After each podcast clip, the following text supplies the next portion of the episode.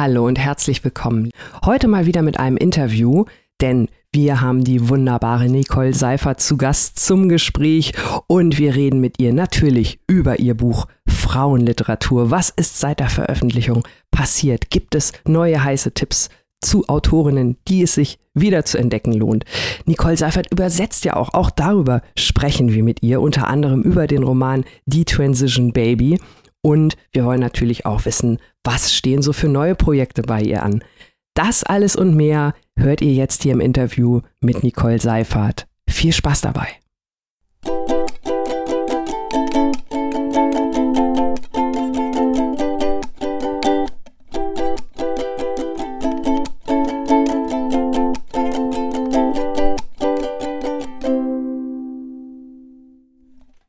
Nicole Seifert, herzlich willkommen. Erstmal vielen Dank, dass du dir die Zeit nimmst, hier mit uns so ein bisschen zu plaudern. Äh, wir sind natürlich, ist ja ganz klar, dein Buch Frauenliteratur. Wir haben es in Folge 179 vorgestellt, äh, begeistert besprochen.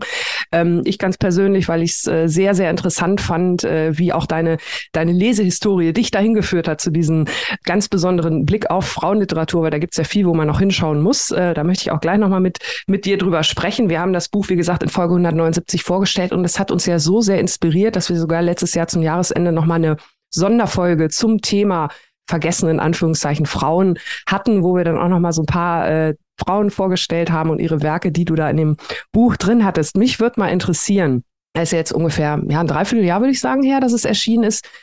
Was ist denn seitdem passiert? Hast du schon irgendwelche Veränderungen festgestellt, wie über Frauenliteratur gesprochen wird? Ähm, oder wie sind überhaupt so die Resonanzen seitdem gewesen?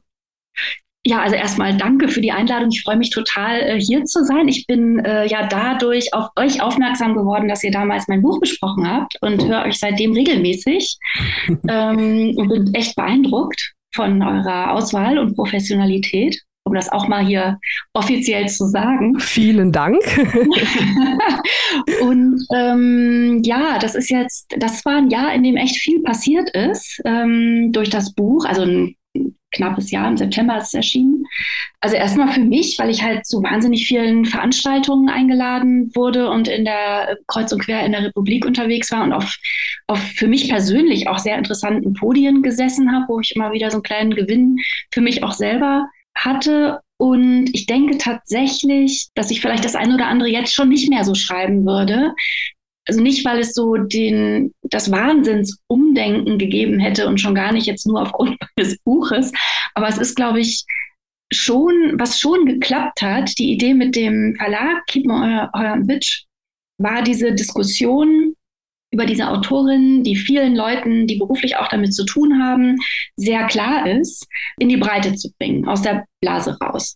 Und das hat, glaube ich, schon geklappt. Auch gerade im, im Literaturbetrieb hatte ich schon das Gefühl, auch, dass das sehr wahrgenommen wurde, auch wenn auch interessant ist, wer ähm, welche Kohorte eigentlich sich gar nicht dazu geäußert hat.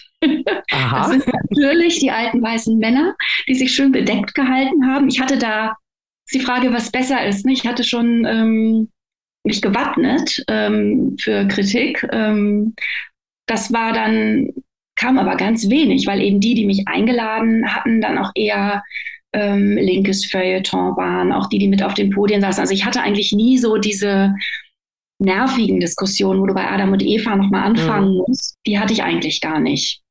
Und was jetzt den, so den Literaturbetrieb also so die, die, Verlage, was die Verlage für Bücher machen, angeht, da habe ich tatsächlich das Gefühl, dass, ähm, dass sich richtig was tut. Die Verlage haben ja sowieso auch Insta und die sozialen Medien und so auch sehr entdeckt als, als MultiplikatorInnen. Und, ähm, und da ist das eben gerade sehr, ähm, sehr beliebt. Also auch diverse Stimmen und, und Frauen und auch Wiederentdeckungen und so. Und Verlage sind Wirtschaftsunternehmen, also machen die das jetzt. Das ist sehr schön. Es äh, bleibt nur abzuwarten, ob es ein Trend ist oder, oder wie nachhaltig das ist. Da bin ich noch, da freue ich mich lieber nicht zu früh. Ja, aber dass es überhaupt schon mal angestoßen wurde und so ein bisschen die Blase geöffnet hat, das ist ja auf jeden Fall schon mal schon mal gut und schon mal toll. Wir haben das ja auch gesehen, dass ähm, natürlich die Autorin, die wir jetzt äh, vorgestellt haben, Vicky Baum zum Beispiel, äh, da wird ja kommt ja vieles nach neu und es ist ja auch spannend. Ähm, ja, man lernt viel aus der Geschichte und äh, warum sich das nicht auch von Frauen erzählen lassen? Und äh, es ist ja, denke ich mal so, genau. ich weiß nicht, wie du das siehst, immer diese, diese gleiche Diskussion. Es ist ja unterm Strich die gleiche Diskussion wie bei der Frauenquote. Ähm, ich fand das sehr spannend. Vielleicht kurz mal mit, mit Blick auf äh, Preislisten, die wir auch immer gerne besprechen oder Rankings. Äh, das war ja auch ein großes Thema in deinem Buch, dass natürlich hauptsächlich immer meistens Männer dort auftauchen und es dann immer heißt, na ja, irgendwann später wird sich das schon so ein bisschen einspielen, dass dann auch mehr Frauen sind. Das wird Ganz schon so den, ne, genau, so der Markt reguliert das selbst so ein bisschen. Also mhm. diese, diese ursprüngliche Diskussion und ähm, da ist ja dann sicherlich auch irgendwann der Punkt erreicht, wo man sagen muss, nee, es reguliert sich eben nicht selbst und wir müssen jetzt vielleicht auch mal ein bisschen aktiver werden. Ja, die ähm, Heike Specht, die auch so tolle Sachbücher schreibt über, ähm, also es auch klingt jetzt, äh, die Heike Specht, die so tolle Sachbücher schreibt über ähm, zum Beispiel die ersten ihrer Art und über auch über die ersten Politikerinnen der Bundesrepublik und so, die hat neulich auch zu dem Thema mal, ich glaube, getwittert. Also von selbst ist einfach im Bereich Emanzipation noch nie irgendwas passiert. Es musste immer erkämpft werden. Und Quoten sind das einzige Mittel, dass da jemals ähm, was gebracht hat. Und das ist, ähm, also Preislisten und so haben sich ja schon auch, auch äh, sichtlich geändert. Außerhalb von Deutschland auch was äh, Diversität und AutorInnen of Color betrifft. Das ist bei uns echt noch, das lässt echt noch zu wünschen übrig. Aber es hat sich eben geändert, seit die Jurys paritätisch äh, besetzt werden und, äh, und in beispielsweise ähm, England und USA auch diverser. Und nicht vorher. Also erst seit die Leute mhm. mit am mhm. Tisch sitzen, äh, deren Literatur einfach mal genauso gut und viel wert ist, und da meine ich jetzt auch Frauen, kann man es dann auch einfach schlechter ausschließen. Bin Hast super gespannt auf den, auf den, auf die Longlist jetzt natürlich. Ja, genau, ja, wir auch, genau. Buchpreis Booker haben wir ja gerade ganz aktuell, da ist ja, ja, schon Diversität ganz gut vertreten. Da bist du auch fleißig am Mitlesen, haben ja. wir schon gesehen. Sehr schön. Und ähm, ja, schauen wir mal, was der, mit was der Deutsche Buchpreis da um die Ecke kommt. Da sind wir auch ganz gespannt. Ist ja nicht mehr lange hin. Hast du denn äh, seit Frauenliteratur oder du beschäftigst dich ja auch natürlich auf deinem äh, Nacht- und Tag-Blog mit dem Thema. Ähm, hast du noch weitere Tipps äh, für uns, für Frauen, wo es sich besonders hinzuschauen lohnt, Autorinnen, die bisher noch so ein bisschen unter dem Radar laufen oder irgendeine ganz heiße Neuentdeckung? Oh, das finde ich jetzt immer schwierig, da, ähm, da was rauszugreifen, was mir sehr am Herzen liegt, ähm, weil ich es auch übersetzt habe und ein Nachwort geschrieben habe, durch das ich das alles noch viel interessanter gefunden habe dann als sowieso schon, ist äh, Shirley Jackson.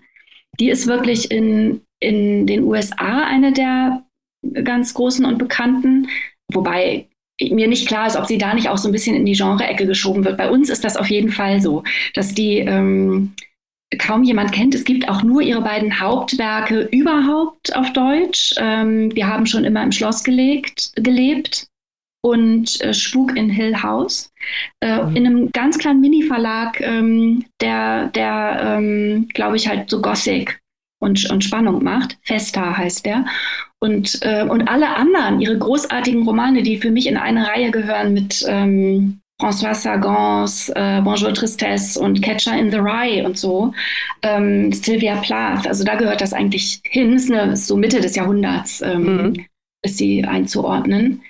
Gibt es hier alles nicht. Gibt es alles als Penguin Classics, aber hier gibt es das nicht. Und was jetzt aber kommt, weil es wohl auch das Einzige war, wo man jetzt so an die also Rechte sind ein Problem und bei diesem Buch hat es geklappt, sind die Kolumnen, die Shirley Jackson geschrieben hat, über ihr Familienleben. Sie war sozusagen die, der erste Mummy-Blog, so in den 50er Jahren in den USA und hat damit ihr, ihre Bücher finanziert mit diesen Kolumnen, die wirklich großartig sind.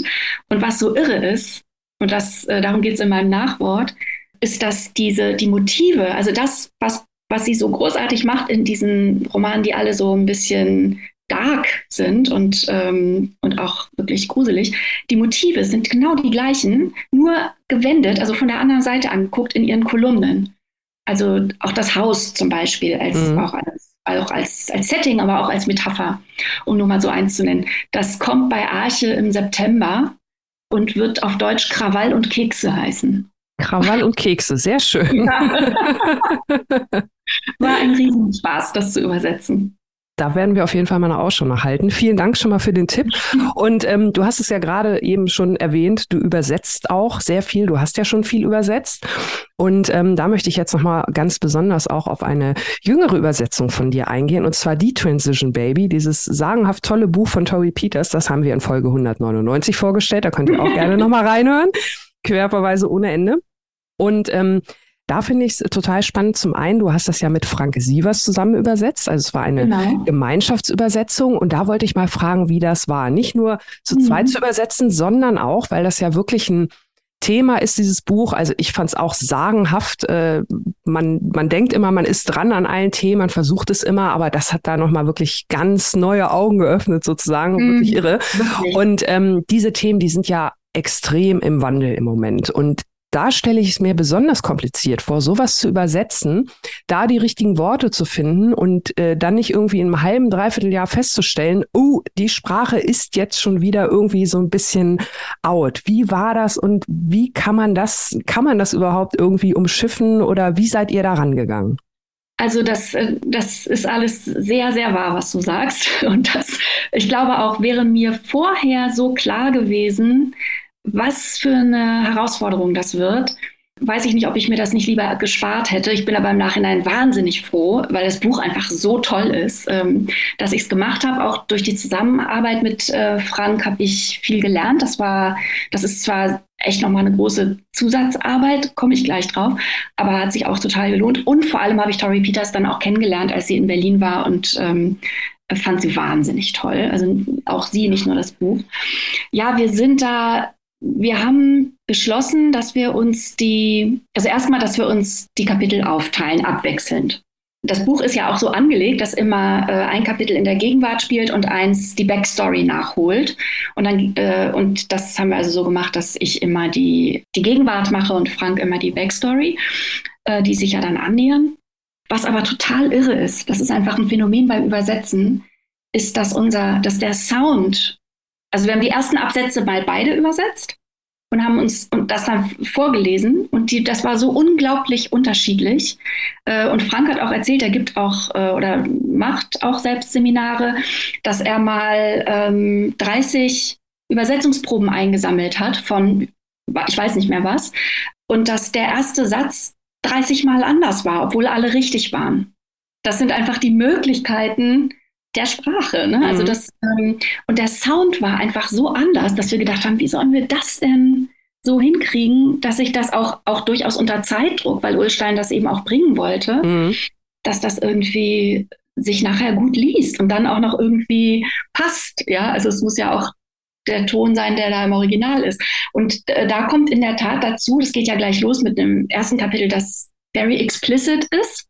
Also das heißt, wir haben mal als allererstes, obwohl Frank und ich uns nicht kannten, ähm, per Zoom dann so Fragen erörtert wie, ähm, werden die Eier blau, wenn man zu enge Unterhosen trägt Also ja. Würdest du sagen, dass dann die Eier blau werden? ja, so lernt man sich kennen, ne? So lernt man sich kennen. So also geht es auch schneller dann. Und ja, und dann haben wir angefangen, äh, uns die Kapitel immer zu schicken, die wir ähm, übersetzt haben. Und der andere überarbeitet sie. Also nicht ein vorsichtiges Redigieren, sondern wirklich so ein Überarbeiten, dass wir das, dass wir einfach den Ton angeglichen kriegen. Und was wir dann aber irgendwie dadurch ja nicht mehr so richtig unter Kontrolle hatten, ist, also was dabei rauskommt, wie das dann nachher mhm. klingt. Das, ich konnte es auch wirklich nicht mehr beurteilen irgend, irgendwann. Also wir haben schon, das war wahnsinnig zeitintensiv. Äh, wir haben das auch sehr gewissenhaft gemacht. Aber beurteilen konnte ich es irgendwann nicht mehr. Und ich war deshalb unglaublich froh, als ausgerechnet das Missy-Magazin geschrieben hat, dass, dass wir den, also dann zeitgenössischen passenden Ton gefunden haben. Dazu kommt dann aber, also was du eben auch angesprochen hast, nochmal ein extra Problem, sind die Begrifflichkeiten rund um ähm, Transmenschen und Transition und Detransition, weil da natürlich die USA, der Diskurs ist ganz woanders als bei uns. Zum Teil gibt es die Begriffe dann auch nur auf Englisch.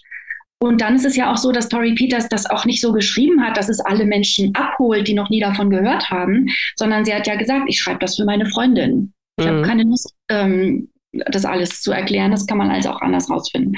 Und ähm, ja, das, äh, ich habe dann, äh, mir war ganz wichtig, dass es ein Sensitivity Reading gibt, also dass, dass irgendjemand Ahnung von der Materie hat äh, und das liest, bevor es in Druck geht. Mhm. Das, hat, das, hat, Linus Giese ja dann gemacht.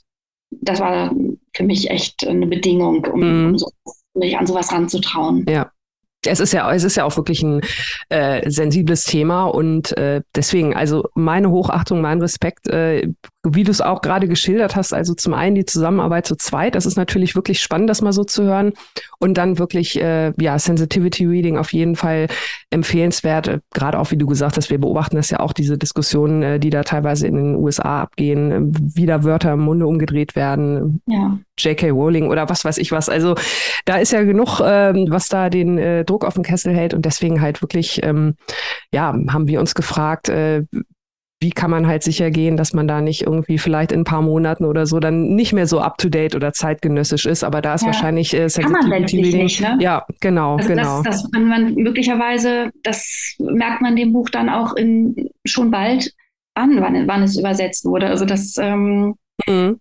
Aber was soll man machen? Das, ähm, es ist alles in Bewegung, gerade die Sprache, das ist ja auch mhm. gut, auch mit den Gendern. Die einen machen so und die anderen so und die anderen gar nicht. Und ähm, das wird man dann äh, daran ablesen können. Das Buch ist ja zu einer Zeit erschienen, ähm, als auch dieses Buch von Alice Schwarzer kommen, äh, kam, als aber auch der Ukraine-Krieg, ähm, also als äh, die Ukraine überfallen wurde. Mhm. Das ähm, hat, glaube ich, weiß nicht, ob uns das was also was sonst gewesen wäre. Ne? Ich bin, ich glaube, das mit Alice Schwarzer hatte durchaus Potenzial. Das wäre sonst wahrscheinlich größer gewesen. Naja, wir wissen es nicht. Auf jeden Fall tolles Buch und die Übersetzung, also wir fanden sie auch super. Die, die ganze Arbeit hat sich gelohnt. Ja. Die, blauen, die blauen Eier haben sich gelohnt. Ja. ähm, Du hast ja gerade schon äh, Shirley Jackson erwähnt. Äh, was steht denn noch so an bei dir? Worauf dürfen wir uns denn als nächstes freuen? Was hast du noch so für Projekte in der Pipeline? Dauert jetzt noch beides ein bisschen. Ich kann es auch nur so ein bisschen wolkig sagen, aber die beiden tollsten Sachen äh, für mich, also die jetzt auch am größten äh, im Moment äh, schon Arbeit machen und großen Spaß machen, äh, sind ein neues Buchprojekt, was dann also was ich jetzt gerade anfange zu schreiben, was nicht so ein Debattenbuch wird und ähm, sondern erzählender und biografischer, aber so den Autorinnen und der Literaturgeschichte bleibe ich treu. Also einzelnen Kapiteln aus dem ähm, aus Frauenliteratur wird es vielleicht doch ein bisschen ähnlich. Oh, schön. weil, es einfach, weil, es einfach, so viele Autorinnen gibt, die so komplett ähm, hinten runtergefallen sind, auch in der Literaturgeschichtsschreibung, über die es halt ähm, viel zu erzählen gibt und wo es auch Werke zu entdecken gibt. Also da ähm, kann ich jetzt nur noch nicht sagen, welche, weil es dann doch noch ein bisschen dauert. Und dann, das freut mich am meisten, weil sich das eben auch ergeben hat aus Frauenliteratur, ist, ähm, dass es bei einem großen Taschenbuchverlag eine Reihe geben wird, die ich mit herausgebe ähm, von wiederentdeckten Autorinnen. Ach. Und das, da sind wir gerade so am Kuratieren und am ganz viel äh, Lesen. Da freue ich mich auch wahnsinnig drauf. Das, äh, weil das eben echt genau das ist, was, ähm, ja, was fehlt und was auch, glaube ich, durchaus gefragt ist und äh, was man dann aber heute eben vielleicht nicht mehr so macht wie in den 70ern, dass die Reihe dann Neue Frau heißt und dann lesen sie auch wieder nur Frauen oder Frauen der Gesellschaft, das gab es ja alles schon mal, sondern so ein bisschen klassikermäßiger eben. Das ist auch im besten Fall einfach alle gerne in die Hand nehmen mögen. Mhm. So soll es ja sein. Der Plan, also das macht total Spaß. Ähm, und das äh, ist aber eben, dauert noch einen kleinen Moment, bis es so richtig spruchreif ist und wir das Wort zeigen können. Wir werden auf jeden Fall äh, darauf warten, wir werden es weiter verfolgen und vor allem finde ich es ganz spannend, weil das sind ja dann auch wieder Projekte, die sich aus dem Frauenliteraturbuch ergeben haben oder überhaupt. Ich meine, es ist natürlich auf der einen Seite traurig, dass es solche Projekte überhaupt geben muss, ne? das ist klar. Aber auf der anderen Seite ist doch schön, wenn sich da noch so viel ergibt und es noch so viel zu entdecken gibt. Da werden wir auf jeden Fall dranbleiben und äh, schauen, was du da noch alles Tolles ausgräbst und findest und uns vorstellst. ja, es ist, äh, es ist ein, also das hat echt Potenzial. Es gibt da so viel. Ja, wunderbar. Dann vielen Dank, dass du dir die Zeit genommen hast, hier mal mit uns ja, zu gerne. sprechen für unsere, für unsere Community, dass die dich auch noch mal ein bisschen näher kennenlernen, auch noch mal zu den Büchern greifen, Frauenliteratur oder halt die Transition Baby, beides sehr empfehlenswert. Mhm. Vielen Dank erstmal für das Gespräch, Nicole Seifert, und hoffentlich auf bald. Danke.